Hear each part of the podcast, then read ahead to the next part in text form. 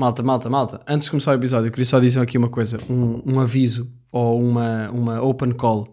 Precisamos de arranjar uh, um dono para um cão que eu encontrei. Uh, estava acorrentado, ainda está em condições que não são muito fixe e está-me a dar boa da pena. Eu falei com a pessoa que, que é o dono, não é? No fundo, que, que pá, infelizmente deixou-o ali um, nas, nas condições em que ele está.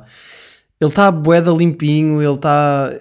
Imagina, eu não digo que ele está bem tratado porque ele está ali preso, mas ele está uh, tá bom de saúde e tem um ano. Pá, o cão é boeda fofo uh, e estamos aqui a tentar arranjar-lhe um dono. Uh, se vocês forem ao Instagram, tem no perfil da Sofia Barbosa um post com este cão. Uh, portanto, se vocês estiverem interessados em arranjar um cão e salvar aqui uma vida que está presa uh, num sítio que, que, não é fixe para ele e que está tem poucas condições para ser feliz, não tem condições para ser feliz ali, pá, mandem-lhe mensagem à Sofia.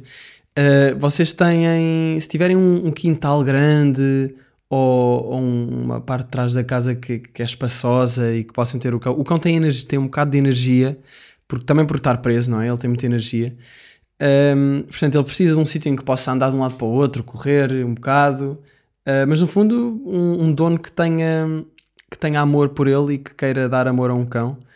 Uh, ele é de porte médio, tipo, ele não é muito grande, mas é, é assim um tamanho médio.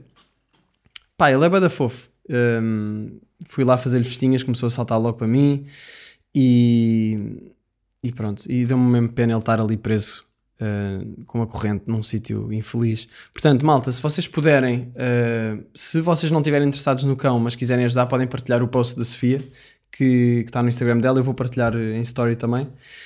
Um, e é isso, bora lá arranjar-lhe um, um, dono para fazer um cão feliz, pode ser? Vamos a isso então. Janela, janela, janela aberta.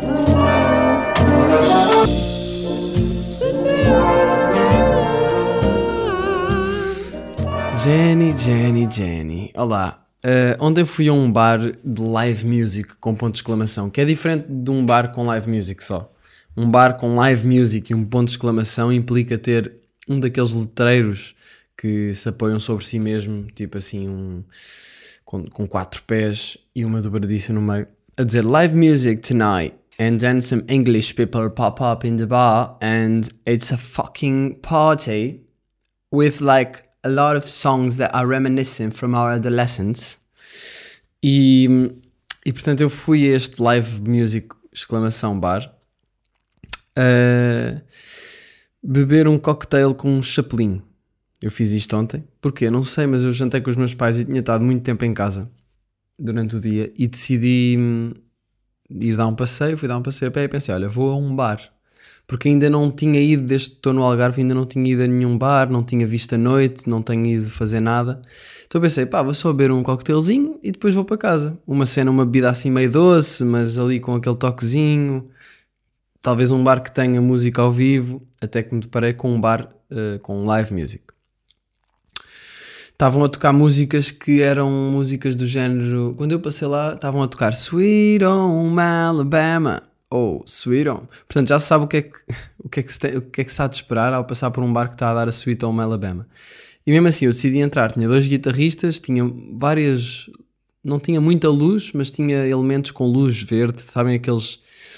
Aqueles uh, espelhos que têm marcas de cerveja, porque provavelmente foi a marca de cerveja que deu, e não só espelhos, também outros objetos que as marcas de cerveja para patrocinarem o bar dão ao bar como por exemplo aquelas coisas para pôr os copos no balcão, ou, ou aquelas bases de, de copos de cartão para as mesas. Portanto, tinha muitas coisas verdes. Era tipo um Irish pub, mas não era um Irish pub, era mais um, um bar inglês de live music. Uh, e então, o que é que aconteceu neste bar? Pá, não aconteceu grande cena, mas pedi um cocktail chamado Horny Monkey. Primeiro, eu, eu sinto que sou uma pessoa que às vezes bate-me uma indecisão que eu até me sinto burro. Não sei se vos acontece isto, mas eu às vezes é tipo, imagina, eu antes de ir a este bar, eu, tava, eu passei por este bar e pensei, eu pensei, a única cena que eu pensei foi, olha, quero ir a um bar, beber um coquetel, ok, há vários. Passei pelo que achava que ia e estava a dar uma música podre e, e, e, não sei, o ambiente não estava muito fixe, então caguei nesse. E depois vi este. E depois pensei, mas será que este é o, o bar perfeito para eu ir agora? Oh, calma, confirma-se agora que é um Irish pub, na verdade. Um, portanto, eu pensei, qual é que é o bar perfeito para eu ir agora? E o que é que eu fiz? Em vez de. Porque eu lembrei-me de outro bar, então fiquei com duas opções. E o que é que eu fiz foi ficar encostado a um muro, a olhar para a rua e a pensar que bar é que eu vou. Mas depois até caguei um bocado em pensar nisso, porque foi tipo, ia nem sei bem decidir, vou deixar essa decisão para daqui uns momentos e vou só olhar um bocado para a rua. Um, depois fui ao meu grupo de ao meu grupo de amigos no WhatsApp e estavam lá três vozes para ouvir e eu ouvi vozes do André que diz que, que foi um strip club na noite anterior e conta a história de um gajo que estava com ele que, que pagou 80 euros para ter duas danças privadas. Portanto, do nada estou a ouvir um voice sobre uma ida de alguém que eu nem sequer conheço a um strip club. Um, e, e, pronto, e depois, uh, decidi, depois perguntei ao André, que é perito em bares, puto, vou ao bar 1 ou ao bar 2? Só pela vibe, diz-me um. E ele, pá, vai ao 1, 100%. E eu, ok, fui ao 1, que foi o que eu tinha visto como um bar com live music. Então fui a esse bar, entrei, uh, sentei-me ao balcão e depois eu acho que a minha indecisão vai para todo. Imagina, a minha indecisão também funciona muito em decisões de restaurante, por exemplo. Às vezes é mesmo rápido, às vezes chego ao restaurante e é tipo, já, yeah, quero um bife do lombo, claro. Ou, já, yeah, quero uma, uma, uma dourada. Só que depois há vezes em que é tipo, chego ao restaurante e fica ali a ver todas as opções, a ler, to... e depois eu dou por mim nem estou a ler as opções, eu estou só a olhar para o, para o menu e a pensar, Ih, não faço ideia o que é que quero, mas não estou a ler. Depois começo mesmo a ler, passado um minuto, e vejo todas as opções, não há nada que me salte particularmente à vista, e acabo por escolher uma coisa com plena consciência que talvez não seja a perfeita para o momento, mas também isso não existe, não é? Quer dizer, pode existir, mas nós nunca vamos saber, portanto mais vale ir experimentando e depois às vezes vai calhar a cena perfeita para o momento. Uh, portanto, a minha cabeça nesse sentido às vezes manda assim uma. uma. uma. uma quê? Uma indecisão, uma indecisãozinha. Então no bar comecei a ver o menu. Mas antes de ver o menu, fiquei indeciso com em que banco me sentava no balcão. Um, e imagina, eu não sou maluco assim, nem estava particularmente, sei lá, na minha cabeça ou demasiado pensativo. Não, é simplesmente eu cheguei ao balcão e fiquei tipo, ok, vamos sentar aqui, porque era o único sítio em que tinha cadeiras. O resto estava cheio de. As mesas estavam cheias de ingleses, com dois guitarristas a tocar Sweet Home Alabama. Neste, neste ponto já nem era o Sweet Home Alabama, era outra. Tipo Hotel Califórnia ou uma dessas. Sentei-me no balcão num sítio, depois mudei, mudei mais para a direita, achei que estava melhor, depois vi que havia uma ventoinha e fiquei tipo, aí agora vou-me ver a mudar, tipo, já mudei para aí três vezes de lugar, vou ter de mudar outra vez. Os bartenders vão ficar a pensar, este gajo está-se está a tripar todo com os lugares. Yeah, eu pensei nisto, mas pensei, pá, que se foda, um dia vou morrer. fui, para, fui para a cadeira da ventoinha e fiquei lá sentado a levar com a ventoinha. Imagina, a ventoinha estava para aí a, a 15 centímetros da minha cara. E ia passando, ia se afastando, era daquelas que rodavam, sabem? Como, como qualquer ventoinha, mas a, a daquelas que rodam num, num certo ângulo, fazem um ângulo de tipo, sei lá, 180 graus. Bem, estou-vos a descrever este bar há 6 minutos, não é? Muito bom, muito bom. E, e então, yeah, eh, fiquei lá, acabei por ficar nesse sítio que era o sítio mais no canto do bar, então foi fixe porque eu gosto de estar a ver as cenas, não me apetecia ficar virado para o balcão. Um, e preciso dar um gol de água. Yeah, então pedi um, o menu, vi a lista e mais uma vez indecisão aqui no, em que cocktail escolher. Acabei por decidir que queria o que, tem, o que tinha o nome mais constrangedor para eu dizer à bartender que queria. Que se chamava Horny Monkey. Um, é, Puxa-se bem vibe sexual para os cocktails, não é? Tipo Sex on the Beach. Uh, e Horny Monkey, não me estou a lembrar de mais, mas eu acho que há mais. Há mais Uh, Cuba Livre, por exemplo, estás ali, estás solto. Pá, mas há, há vibes sexuais nos nomes dos coquetéis, não estou a ver mais, mas sei que há. Como é que é aquele Ice Tea? Long Island Ice Tea. Estás numa longa ilha, estás em Cuba Livre. Isto puxa tudo para vibes assim tropicais e sexuais. Sex on the Beach, Orny Monkey. Porquê? Yeah, Monkey também. Pronto, escolhi o Orny Monkey uh, e vem-me um cocktail numa caneca. Em primeiro lugar, não gosto do facto de ser um. É que sabem aquelas canecas frasco? Vem-me um cocktail numa dessas canecas frasco e eu estava. E depois tinha um chapelinho, duas palhinhas de cores diferentes, uma laranja de lado, não é? Assim, na borda, cortada a meio. E eu pensar, não há nada mais eh, menos masculino para eu estar a beber. Já, yeah, vou fazer esse, vou usar esse preconceito. E estava a beber um, uma caneca com um chapelinho, duas palhinhas, uma laranja e, e foi um momento engraçado em que eu bebi essa bebida. Não me dava jeito nenhum pegar na caneca pela asa. Eu queria pegar num copo, eu queria levar o copo à boca, mas depois veio. Yeah, é um cocktail, vinha com palhinha. Mas há cocktails que não têm palhinha. Eu, eu sinceramente não sou muito adepto de palhinhas. Especialmente se for tipo em, em refrigerantes com gás e assim. Tipo, isso mata bem o gás. Não funciona, a experiência não é a mesma. Mas pronto, fui, um, bebi esse cocktail, fiquei a ver os ingleses, um bocado à toa, e do nada começo-me a sentir um bocado à toa, porque eu estou a tentar não ir ao telemóvel e começo a perceber que yeah, não poder ir ao telemóvel e estar sozinho num bar em que toda a gente está com pessoas e estão em grupos e os bartenders estão a trabalhar, estão a fazer a cena deles e depois está lá um gajo sozinho a beber um, um, um, um Horny Monkey um, e fico tipo, o que é que é suposto um gajo sozinho num bar no balcão fazer? Tipo, eu tentava olhar para os gajos que estavam a tocar guitarra, mas nem sequer se via, estava uma mesa de ingleses à minha frente, então eu só via muito entre as pessoas e ao mesmo tempo dava a impressão que eu estava a olhar diretamente para as pessoas. Mas eu caguei, continuei a olhar. Eu também não sei o que é que eu queria ir fazer a um bar sozinho.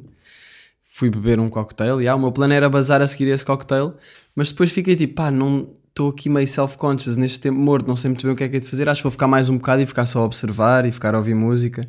Depois os gajos tocaram Sweet Child of Mine, que é uma música clássica, né? Que eu tocava na guitarra quando era puto e comecei a ver o sol, tipo, a lembrar-me, ei, ah, pois é, era assim. Que eu já não me lembro bem tocar isso. Um, mas, já, yeah, eu, eu notei que sem o telemóvel os momentos mortos são muito mais agressivos. Às vezes pegava no telemóvel e sentia-me logo, tipo, ah, pronto, já estou, tipo, já estou na boa. Sabem essa sensação? Se, sensação. Se calhar se eu estivesse a fumar um cigarro, se eu fumasse cigarros, também sentia isso, tipo, ah, estou aqui na boa. Só o copo também já dá um bocado essa cena, não é? É uma companhia, é uma coisa que estamos a fazer. Uh, mas porquê que nós ficamos assim um bocado awkward com o não estar a fazer nada? Mas, por exemplo, se estivermos na praia sentados, olhar para o mar, não, não há essa sensação, não é? Porque, porquê? Porque se calhar estamos a fazer o que é suposto fazer na praia, que é estar, estar só. Uh, já viram? É isso que nós fazemos na praia. Nós estamos na praia, apanhamos sol e mergulhamos. E é suficiente. Mas pronto. Um, podia ter metido conversa com alguém. Eu não tive muito no telemóvel, fui só responder umas mensagens e depois pus outra vez no, no balcão.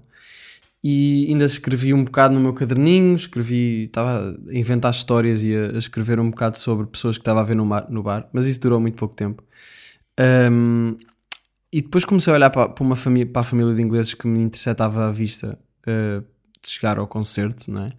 E, e vi que eram dois, eram um pai, uma mãe e três gajos. Três rapazes para aí. De certeza que os gajos tinham para aí 18 anos, mas tinham a altura de um português de 27, sabem? Que é uma cena que eu acho um bocado injusta. Uh, e não sei porquê, mas senti mesmo que dois deles eram filhos e um deles era amigo deles.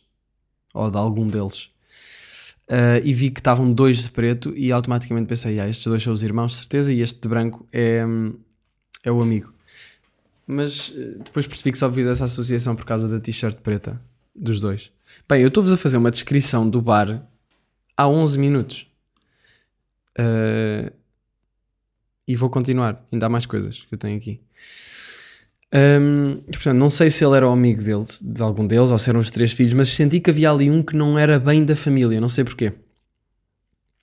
Eles estavam a beber coquetel, por acaso notei que estavam os três no telemóvel, notei que o pai estava bem a curtir a música. Uh, pá, yeah, e depois os guitarristas estavam a tocar músicas tipo hum, Sweet Caroline e músicas clássicas de, deste tipo de bares. E há ali uma cena engraçada nesta, nestes bares de música ao vivo, porque cria-se ali uma interação entre o guitarrista, ou neste caso os dois guitarristas, e as pessoas. Um, eles puxam pelas pessoas, entre músicas dão um gol na sua jola, na sua pint, e dizem qualquer coisa, e se calhar ficam ali a falar um bocadinho. Eu ia muito a um, um, bar aqui, uh, não era este, mas ia a outro bar com os meus pais e com os meus tios quando era mais puto, sei lá, quando tinha pai 8 anos, ou menos, menos. Desde muito puto, eu adormecia no bar e depois eles levavam-me ao colo para casa e bebia Coca-Cola com uma palhinha de um metro, que para mim era a cena mais fixe de sempre de fazer naquele bar. Era porque eles tinham palhinhas bem grandes, então yeah, quantas tartarugas não devo ter morto nesses dias da minha vida. Mas, uh, mas, fui, mas fui, fui muitas vezes a esse bar e nós até chamávamos ao guitarrista o Bobby Bifanas, porque ele era claramente um inglês boeda vermelho. E nós gostávamos muito daquilo por causa dele e pela interação que ele criava. Ele era o centro da noite, ele agora já não vai a cebar, achou? Ou quase nunca vai. Mas, mas pronto, hum, eles estavam a tocar. O que é que eu vos queria dizer sobre isso? Já não me lembro. Ah, e os ingleses, os gajos estavam a passar-se com certas músicas, eles estavam a cantar, ué, os pais, as mães a dançar, mesmo a mãe cringe a dançar, mas eu pensei, pá, yeah, ele, eles é que sabem, mano, os gajos já têm tipo 50 e já estão tipo, pá, estou-me a cagar, vou dançar esta música neste bar podre. E depois comecei a pensar, uh, eles vêm do país deles, os ingleses, vêm para o Algarve e têm cá bares deles com pessoas que se calhar até também são ingleses a trabalhar e eu começo a pensar: imaginem ir a um sítio, ir, ir, por exemplo, a Londres ou ir ao sul de, de Inglaterra e, e haver bares de portugueses. Se calhar há um restaurante ou outro, mas não há essa cultura de haver sítios em que é tudo boia à portuguesa. Um, os menus em, em, português, estão a ver? Tipo, há uma cultura de bares ingleses no Algarve, no Algarve no, no geral. Então, Irish pubs, isto na verdade era um Irish pub, mas não tinha bem vibe de Irish pub, mas já, yeah, é, no fundo é Irish pub. Um, eles têm muito essa cultura e eu acho que isso é engraçado. E, e, de certa forma, se eu não tivesse tido este passado nostálgico neste tipo de bares, o outro não era um Irish pub, mas era um pub, portanto acho que é um pub no geral com live music. Uh, se eu não tivesse tido essa experiência de input, ir e não sei o quê, e me lembrar essa, essa parte das noites da minha infância, grandes noites com a minha família toda bêbada, man, de Coca-Cola, uh, eu acho que não curtia ter ido, mas então fui e gostei. E gosto disso, não sei porque há qualquer coisa que acho engraçada. Quer dizer, sei porquê, por causa da nostalgia, não é? Bem, se calhar estamos nos 14 minutos, está na altura de eu parar de falar do bar, não é? Mas ainda tinha aqui mais uma coisa a dizer, que é, depois desses dois, desse cocktail, apeteceu-me ficar mais tempo e pedi uma cerveja. Eu devia ter pedido a cerveja no início, porque era isso que, que me ia saber melhor, só que eu na altura achava que era um cocktail. Então pedi uma cerveja, uma pint. E depois quando acabei a, a pint, já estava assim um bocado wavy, estava assim um bocado Uh, eu por acaso, olha, eu quero mesmo começar a, a falar mais em português. Nota-se que eu estou assim um bocado ressacado, não nota? Eu vou só acabar a, história e depois vou voltar a isso. Mas já, yeah, pedi essa cerveja e que é de 50 e já estava assim um bocado. Eu não quero dizer bêbado, mas já estava assim um bocado alegre. E depois, olha, alegre. Estar alegre é uma boa, uma boa cena para uma metáfora escrever. Um, isto, estes assuntos já se vão todos ligar. Se preocupem, já vão perceber tudo. uh, então, yeah, basicamente eu, eu, bebi essa cerveja, estava um bocado alegre e pensei: hum, a gaja do bar vem-me perguntar: queres mais alguma coisa? E eu, yeah, pode ser mais uma. Mas eu, na verdade, eu sabia que não queria assim tanto. E o que é que aconteceu? Pronto, bebi mais uma e aí já fiquei um bocado mais a sentir o álcool tipo, boeda tranquilo, mas ao mesmo tempo já estava assim um bocado, yeah, amanhã vou sentir. Depois basei e tal, fui até à praia, fiquei a falar um bocado ao telefone na praia e, e cheguei a casa, subi umas escadas que são boedas escadas uh, a correr, porque pensei, yeah, apetece-me passar bem rápido esta parte, não apetece subir as escadas e senti que, vou, que me estou a cansar, portanto vou-me matar a subir a correr.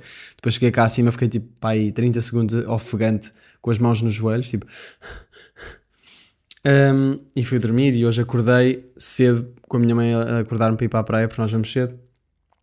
E ela disse: Queres vir? Chegaste tarde, não é? Queres vir? E eu: Não, não, quero ir, quero ir. E fui, e pronto, e estive a ler na praia hoje. Mas o que eu queria dizer sobre isto é que hum, hoje estou com uma ressaca estúpida não é que seja muito grande, mas é estúpida, porque não era preciso. Eu podia ter só bebido uma cerveja e estava chill, eu podia ter só bebido o cocktail e estava chill, mas foi um bocado aquela necessidade de estar a fazer alguma coisa. Eu não queria ficar bêbado, mas apetecia-me continuar a beber alguma coisa. Portanto, já. Yeah, estou com uma ressaca estúpida e, e, Mas também é fixe porque pode-me ajudar agora a, a a ir dormir mais cedo hoje, porque eu curtia tentar ir dormir um bocado mais cedo do que tenho ido dormir. Não é que tenha ido tarde, mas costumo ir tipo meia-noite e pouco. Curtia ir assim, ler às 11. Estão a ver? Não tenho lido à noite, tenho lido durante o dia, que é uma cena que não, não costumo fazer. Tenho lido na praia. Pá, por falar em ler, eu vou já aí. Estou a ler o ensaio sobre a cegueira do José Saramago. Eu nunca tinha lido Saramago, a não ser o Memorial do Convento, que também não li, mas vi resumos. Portanto, eu nunca tinha lido Saramago e agora peguei aqui no ensaio sobre a cegueira que comprei. Acho que já tinha dito que comprei. Pá, malta, estou a adorar mesmo. Estou a adorar o livro. Está a ser um filme este livro. Acho que nunca tinha lido um livro que me pegasse, que me agarrasse tanto. Eu estou a ler e é como ver um filme. Tipo, eu sinto que ele faz as descrições necessárias. Tipo, ele não se enrola demasiado em descrições, mas ao mesmo tempo também não as deixa de lado. Ele descreve as coisas de uma maneira bem interessante e original. E ao mesmo tempo a ação anda rápido, a narrativa anda rápido. Por isso não se torna aborrecido. Não é tipo Dostoiévski, que eu não diria que é aborrecido, mas é maçudo. E Saramago estou a sentir que é zero maçudo. Tipo, tem ali algumas frases que são mais densas, mas de certa forma a cena anda rápido e, e lê-se bem. Uh, portanto, olha, se querem um livro para este verão, ensaio sobre a cegueira do Saramago, se ainda não leram. Pá, é um clássico. Uh, o Saramago teve o prémio no... recebeu o Prémio Nobel da Literatura em 1998, ano em que eu e nós dos an... de, de, de 98, ano em que nascemos, e ele recebeu o prémio. Portanto, se isso não vos convence, eu não sei o que é que vai convencer. Mas é mesmo como ver um filme, ler este livro. Eu caguei um bocado no Memorial do Convento na altura do secundário porque fui obrigado a ler, não é? E quando uma pessoa é obrigada a uma coisa, logo automaticamente se perde bem a vontade. Um, e estou a curtir bem do ler, pá, ele tem este estilo assim diferente. Acho que já falei disso, não já? Já, falei no coisa anterior. Mas entretanto eu estou bem à frente, já estou na página 200 e... qualquer coisa, tem 300, 250 quase e aquilo tem 350. Portanto estou a avançar mais rápido que o normal. Eu normalmente por sessão de leitura leio pá, o quê? 20, 30 páginas e, e isto agora está-me a puxar para ler mais. Pá, e já abri a boca várias vezes a ler o livro, já... Eu, eu tive nervoso, eu tive com o coração a bater rápido numa parte. Tipo, o que é que vai acontecer? Isto nunca me tinha acontecido num livro. Já, tinha, já me tinha acontecido, tipo, vir-me uma lágrima ao olho, ou assim, ou rir. Rir acontece-me. Uh, mas eu fiquei nervoso e fiquei ansioso até, mas ansioso tipo de como se estivéssemos a ver um filme de terror, sabem? E, tipo, e o que é que vai acontecer? Fiquei assim com o livro. E eu penso nas descrições que ele faz e nos sítios, no, no sítio, aliás, passa-se muito num sítio a ação.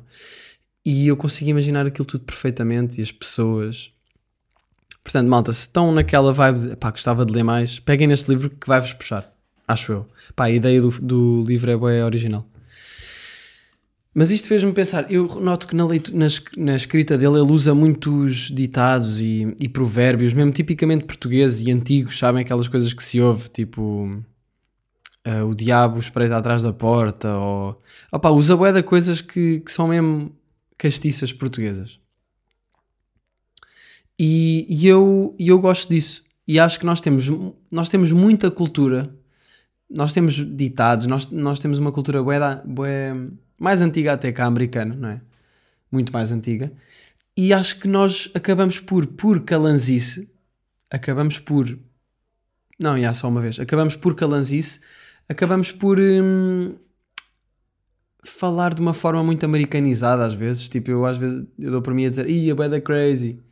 Pá, o boé é curto, que acho que é meio africano, não é? Vem de acho que veio da altura das colónias, não sei. Alguém me disse isso e eu acreditei, portanto, é verdade, de certeza.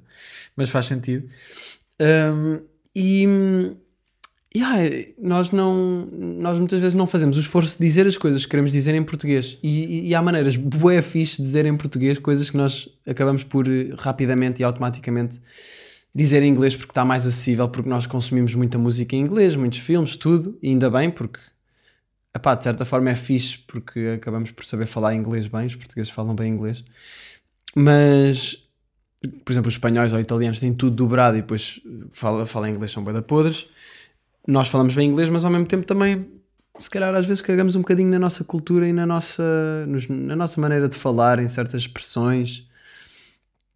E acho que é uma cena que vale a pena cultivar.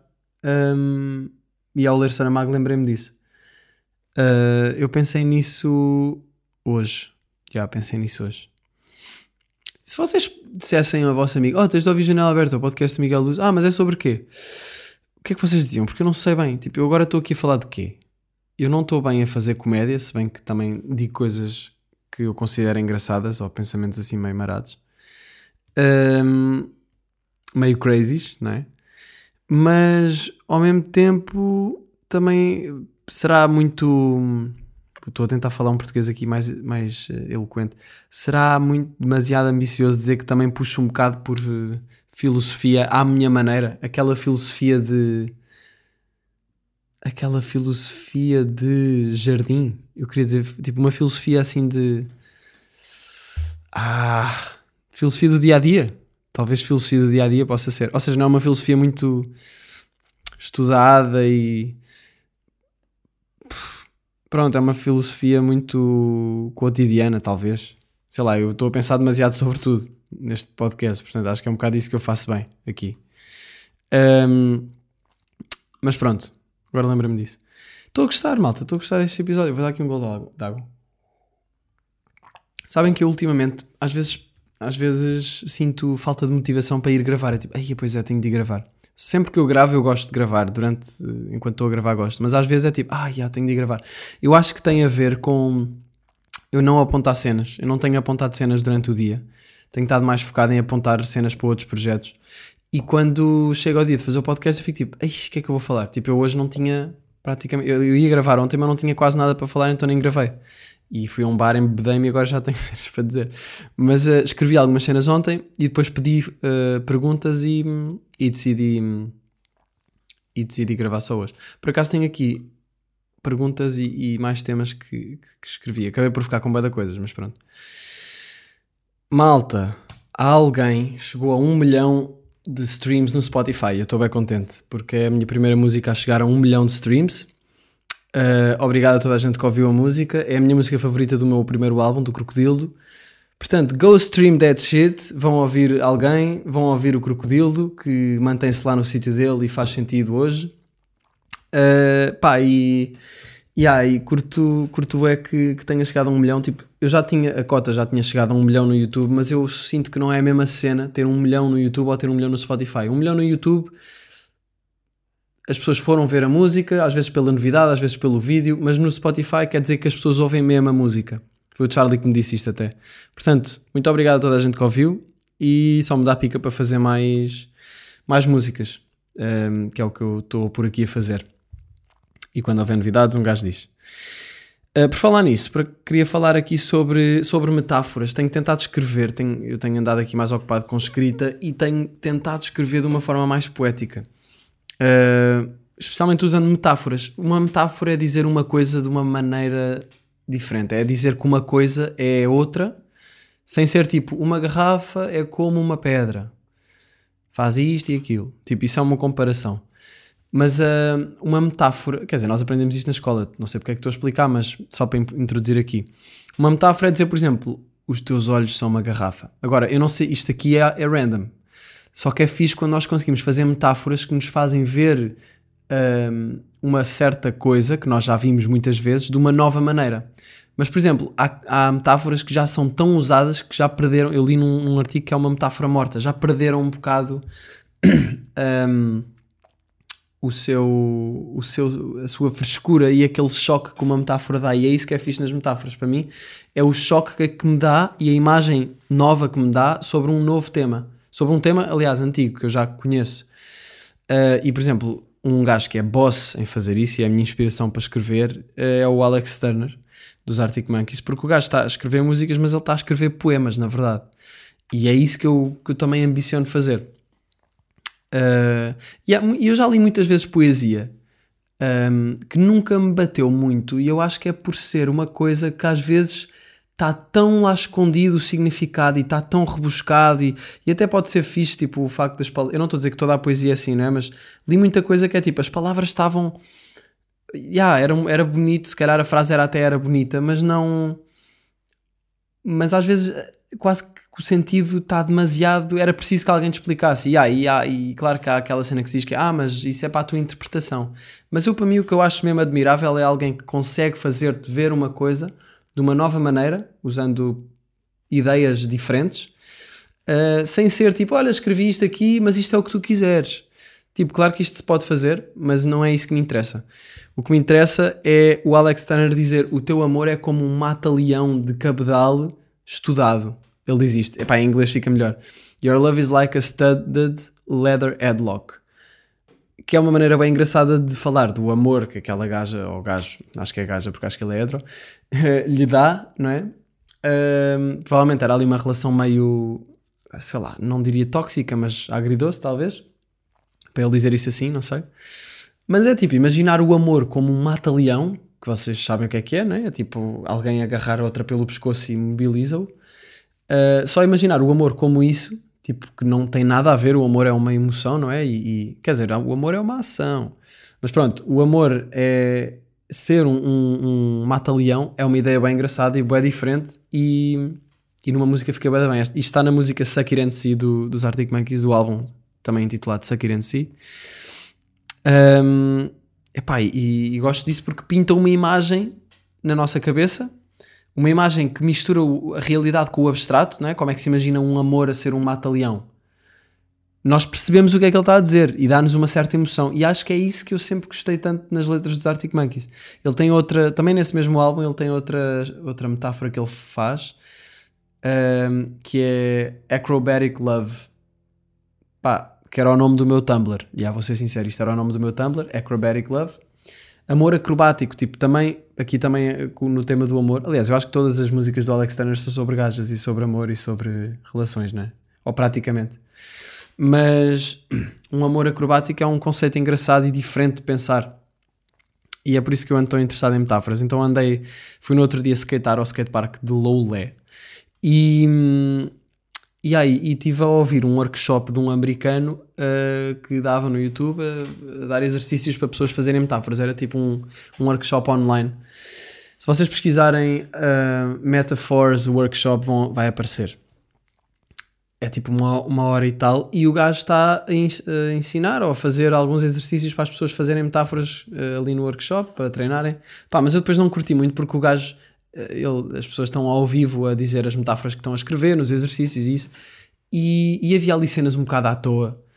Uh, claro que és objetivo, mas havia cenas um bocado à toa, demasiado, com os significados demasiado escondidos e ou demasiado densas que, que ele dizia sempre, ou pelo menos isto é a minha opinião, mas pronto, o gajo dizia sempre, uh, oh really, that, uh, awesome, Uh, ele era tipo, então, alguém quer dizer a sua que escreveu agora, neste exercício 3?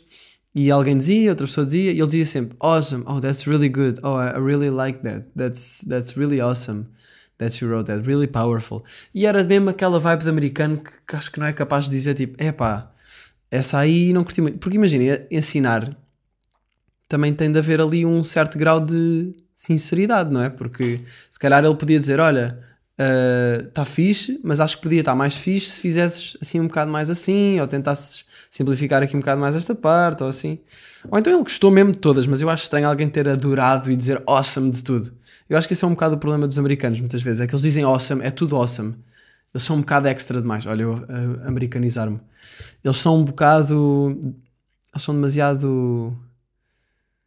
São demasiado, às vezes. Pode ser assim? Acho que posso dizer assim. Por falar em Arctic Monkeys, começam, começaram a tour ontem. Eu vou vê-los em setembro, malta. Estamos aí no Mosh. Se alguém for ao concerto deles no Calorama, em setembro, no Parque da Bela Vista, venham ter comigo ao Mosh e digam: Eu ouvi o 171, estamos aqui. Estou um, bem entusiasmado, não vejo Arctic Monkeys para aí há aqui 5 anos. Acho que, não, acho que a última vez que eu os vi foi em 2000 e quê? 18, talvez. Pá, aí 18. Não sei, eles em 18 foram à primavera.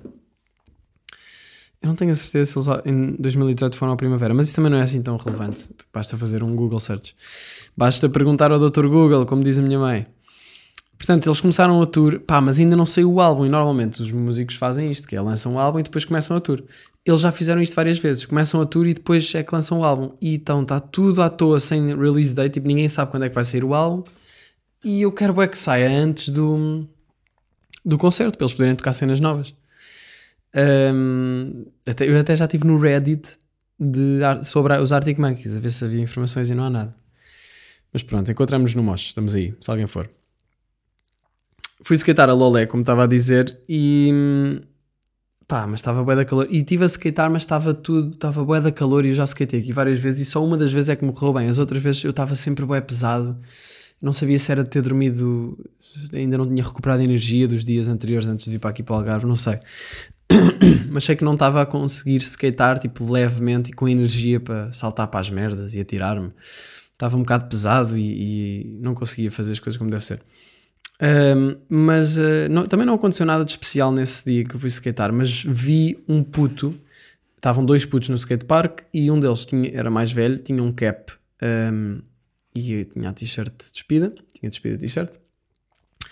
E depois estava outro puto mais novo, que devia ser o irmão mais novo dele, que me disse, olhou para mim skatear e disse: Pai, é um profissional. E eu: Não, não, não sou profissional. Mas rebente-te todo se quiseres skatear comigo. Uh, e puto fugiu. Mas ele estava a tirar fotos ao, ao puto mais velho de cap. Uh, e o puto mais velho claramente tinha ido arranjar um skate para ir para o skatepark tirar fotos. E eu penso: Foda-se, quando era puto. Yeah, não, ia dizer uma mentira. Ia dizer uma mentira, mas não ia.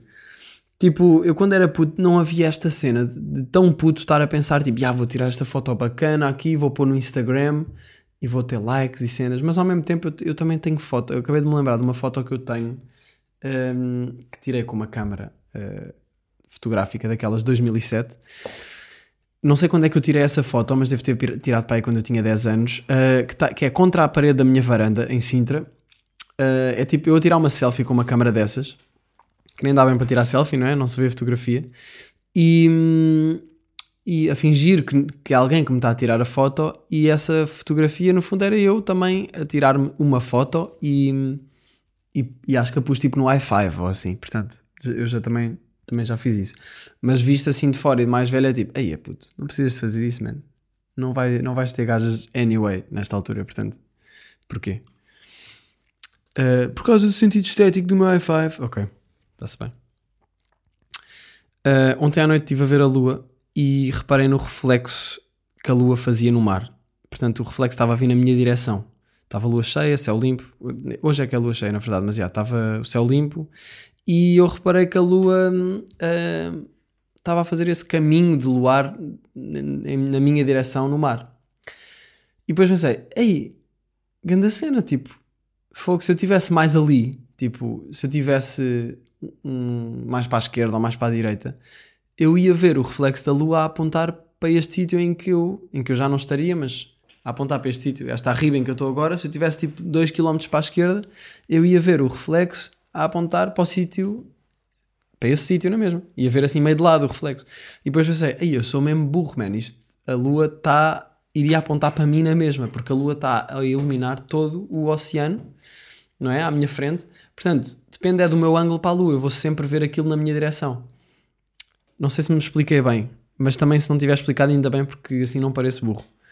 Um, mas foi uma moca, foi uma moca. Por acaso uma coisa que eu gosto de fazer é ver o reflexo da lua no mar à noite uh, e olhar para este reflexo e imaginar, às vezes se, se me encerrar um bocadinho os olhos dá para ver, dá para imaginar que é um portal. Vou só deixar isto no ar, tentem fazer isso. Pronto, temos aqui umas perguntas uh, super positivas e, e, com imensa boa energia dos, dos, ouvintes de Janela Aberta. E vamos a isso. A Rita Frade pergunta: Como é que queres morrer? Um, olha, Rita, é uma, uma pergunta que eu realmente penso todos os dias antes de ir dormir. Como é que eu gostava de morrer? Um, e eu diria que a forma como eu gostaria de morrer, eu não te sei dizer. Peço desculpa eu não conseguir assim também. Eu penso e não mas uh, eu sei dizer-te a maneira como eu não gostava de morrer, que era queimado. Odiava morrer queimado, acho que deve ser um sofrimento incomensurável. Portanto, yeah, eu não curtia nada de morrer queimado. Deve ser a pior maneira de morrer ou não? Queimado ou afogado? Eu acho que afogado deve ser melhor. E mesmo assim, afogado deve ser bué da mau. Uh, como é que eu quero morrer? Provavelmente, olha, aí, não curto muito pensar sobre isso, não é? Isto é o maior medo de toda a gente. Morrer. Mesmo que não seja, é. Uh, eu acho que talvez. Olha, a skatear. A skatear com 90 anos, a dar um tref flip num gap gigante. e yeah, quando eu tiver 90 anos, é tipo. Ou 90 e. Vai, eu não sei até que idade é que vou chegar, mas imaginem que eu tenho 100 anos e é tipo, pá, já estou mesmo a dar as últimas. E já estou naquele ponto em que é tipo, já não. Já está a ser difícil para mim, está a ser difícil para os outros, já não estou a conseguir fazer nada. Estou-me a mijar todo, a babar-me sempre, estou num lar. Que merda pensar que vou chegar aí, não é? Foda-se. Mas pronto, o que eu vou fazer nesse dia é. Aí, isso era lendário! Isso era lendário, matar-me a skatear. eu, eu acho que uh, podia-me pôr. Ia para um skatepark, para o, mais, skatepark mais gangsta, tipo com. Olha, mais gangsta. com, com, com um salto bem agressivo, uh, ia-me atirar a fazer um tré flip e depois ia cair e morrer. Agora o problema é se eu não, é se eu não, se eu não morria, não é? Mas isso aí é suicidar-me, não é? Se calhar eu não me queria suicidar. Olha, não sei. Não sei. Não sei dizer. Mas talvez a skatear, tipo com 100 anos, epá, vou andar um bocadinho de skate, não estou à espera de morrer, mas depois cai, olha, morreu, mas pronto, ele também já estava tudo fedido, ainda bem. Para ele e para nós. Um, que estranho pensar nisso. Mas pronto, Rida Frade, é, acho que é isso. A Inês Dump disse-me, perguntou-me, como cortar amizades tóxicas? Uh, olha Inês, eu acho que as amizades nunca são tóxicas porque são as amizades que fazem a vida valer a pena. Portanto, mesmo que o teu amigo te chame gorda, otária, filha da caixa, é só por amizade. Estão a brincar, estás a ver? Então tens de aproveitar as amizades porque talvez um dia não estejam cá. Não, é pá, cortar as amizades tóxicas eu acho que é parar de. parar de combinar cenas. Parar de combinar cenas. Se tiver num grupo em que nós nos damos e tem lá essa pessoa que é tóxica para nós e que nós nos queremos deixar de dar, pode ser complicado, mas se, porque bom, vais combinar uma cena com o grupo, a pessoa se calhar vai estar lá. Mas se for uma pessoa que te dás meio só tu com ela, é mais fácil. Ah, olha, não posso. Não posso ir hoje. Então, como é que é? Queres combinar uma cena? Ah, olha, já, não. Pá, imagina, claro que dá para ser 100% direto. Um, como ser direto nisso sem, sem magoar a pessoa? Eu acho que talvez vamos pensar aqui. Será que podia ser tipo: Olha, um, queres combinar uma cena? Isto é a voz da pessoa tóxica. Queres combinar uma cena, mano? Queres?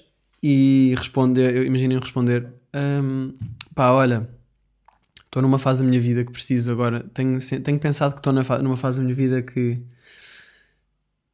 estou combinar, estou com menos pessoas. Não, isto não nada funciona, né? Estou a selecionar melhor as pessoas que, que me dou. É logo tipo, vai para o caralho, não me quer dar contigo. Portanto, temos de dizer alguma coisa sem dar essa vibe, porque apesar da pessoa ter, ser tóxica, nós não temos de ser uh, otários para ela, não é? E magoá-la. Portanto, tentar cortar, cortar relações uh, pode ser através da mentira, é o mais fácil, né? Mas se quisermos ser sinceros, um, olha, um, yeah, pode ser isso. Tipo, estou a sentir que nesta fase da minha vida preciso de estar mais comigo e estou a tentar aproveitar este tempo para fazer para X, para sei lá, refletir mais e não sei o quê. Uh, portanto, não, agora não é uma boa altura. Talvez isto, e se a pessoa insistir, é, é tipo, pá, acabei de dizer isto, tipo, gostava que respeitasse isto que eu disse. Uh, e se daí a um mês a pessoa vier com a mesma conversa, então bora lá combinar uma cena, não sei o quê. Pá, dás vista e cagas. No fundo é esse o, o conselho. Temos aqui mais uma pergunta de não dou cana, dou pau. Nome intenso. Um, já tiveste experiências no gym? Já tive experiência no gym quando, no 11 ano. Eu fui para o gym porque bateu-me aquela cena de aí os meus amigos tipo, até têm músculos e isso é fixe para as gajas, tipo, também quero ir para o gym. Então fui para o gym, pá, estive lá para aí seis meses, uma cena assim, que ainda foi, se calhar menos, mas para aí uns quatro meses. Será que foi menos? Parece-me que foi uma coisa assim. E odiei porque acho mesmo, achava Imaginei, até era divertido ao início porque era uma novidade, ia com os meus amigos fazer aquelas repetições, fazer um plano de treino, não sei o quê. Uh, mas depois é tipo, pá, se eu posso ir andar de skate, ou, ou correr na rua, ou andar de bike, porquê é que eu vou para o, para o ginásio, man? Ah, porque tens de exercitar os tríceps e andar de bike não faz isso.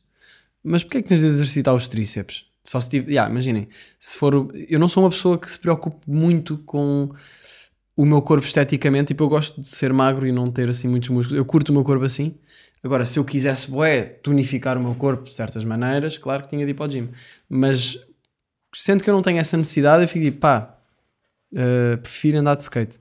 Portanto, essa experiência no gym até foi fixe para perceber como é que era o gym e foi divertido ali um bocado, mas, mas pronto, uh, não passou muito disso.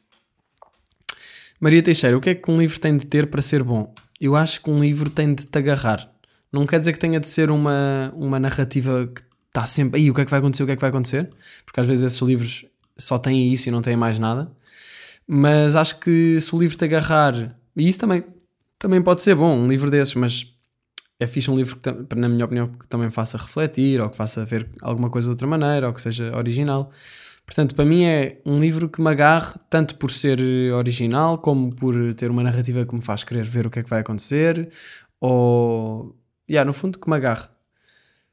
É como um filme, não é? Tem de, tem de fazer sentido e tem de. Aquela palavra em inglês resonate, o que é que é resonate? É ressoar? Não, estão a ver? É, há cenas que não dá para traduzir. Eu acho que é um livro que tem de me agarrar. Miguel Aires, abraço Miguel, está aqui a perguntar qual o sentido da vida? Eu não sei qual é o sentido da vida, mas eu sei que isto uh, há pouco tempo mandaram-me uma quote que eu li e achei engraçada. Achei fixe, que era não sei, não sei como é que era a quote, mas a ideia era não sei qual é que é o sentido da vida, mas sei que não vamos encontrar ou não vamos viver se estivermos a pensar tipo a todos os momentos sobre isso. Portanto, qual é o sentido da vida? Next question. Vamos não pensar sobre isso e vamos viver a vida. Teresa Ramalho, achas que a imaginação é mais importante do que o conhecimento? Eu acho que é difícil dizer que uma é mais importante do que outra, mas eu acho que se tivesse de escolher, escolhia imaginação. Porque. Hum, porquê? Não sei. Parece mais divertido a imaginação do que o conhecimento, sinceramente. Mas a imaginação também pode dar origem a muita coisa boa para o mundo, tal como o conhecimento. Se bem que o conhecimento tem de ser, tem de ser posto em prática, não é? A imaginação também. Mas eu acho que são duas, duas capacidades muito importantes do ser humano. Mas eu gosto mais de imaginação. Portanto, não sei se é mais importante, mas para mim é mais divertida. Eu sou ganda bossa em não responder às perguntas, não sou? Maria Gonçalves, Mariana Gonçalves disse: Como é um dia de praia, comes bola de Berlim? Olha, um dia de praia para mim é ir de manhã, cedo, porque a praia começa a ficar cheia para ir às 11, portanto às 11 já estou naquela. Ixi, já, já não está muito fixe, está cheio de gente. Eu não curto a praia cheia de gente. Portanto, eu vou cedo, tipo às 9 e meia, pá, no outro dia fui para uma praia, cheguei lá às 8 e meia para ter lugar para estacionar. Também é fixe, só que tento-se acordar mais cedo. Uh, e ela perguntou também: comes bola de Berlim? Pá, não tenho comido bola de Berlim. Comi o ano passado e, e, senti que era demasiado. Eu também sou um bocado esquisito com doces, eu fico enjoado rápido. Portanto, uh, não, ultimamente não tenho comido bola de Berlim. Se eles vendessem bola, mini bola de Berlim, eu comprava uma, porque é tipo só aquela injeçãozinha de açúcar, é quase duas dentadas, ou três, e eu já estou fixe assim.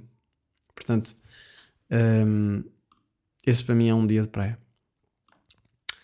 E aqui temos a última pergunta de Samuel Jorge que diz: Se te candidatasses à presidência da República, o que mudarias no país? E a minha resposta a isto seria um skatepark por quilómetro quadrado, ou pelo menos um skatepark em cada município. Era exatamente isso que eu mudava, e se isso se fosse feito, uh, todos os problemas no mundo, todos os problemas no mundo seriam resolvidos porque as pessoas, em vez de estarem a fazer merda, estavam a skatear. Essa é a minha teoria e, portanto, não. Não me. Ela. Não me, ele, não me elejam. Ei, Não me ele, eleger. Verbo. Vamos ver. Não me elejem? Não, não pode ser. Isto é o conjuntivo, portanto, vamos aqui ao conjuntivo não me elejam. Não me elejam. Que eles não me elejam. Uh, yeah, ok. Não me elejam, é isso. Pronto. Não elejam. Ih, eu vou deixar estranha esta palavra. Mas é isso, estamos aí. Malta, uh, obrigadão por uh, obrigadão por estarem uh, aí. Mais uma janela 171. Real respect por todo. Foda-se. Respeito por toda a gente que uh, com a janela aberta e continua aí. Continuamos aqui nestas divagações sem grande destino, mas o que interessa é o caminho. Até já. Janela, janela, janela aberta.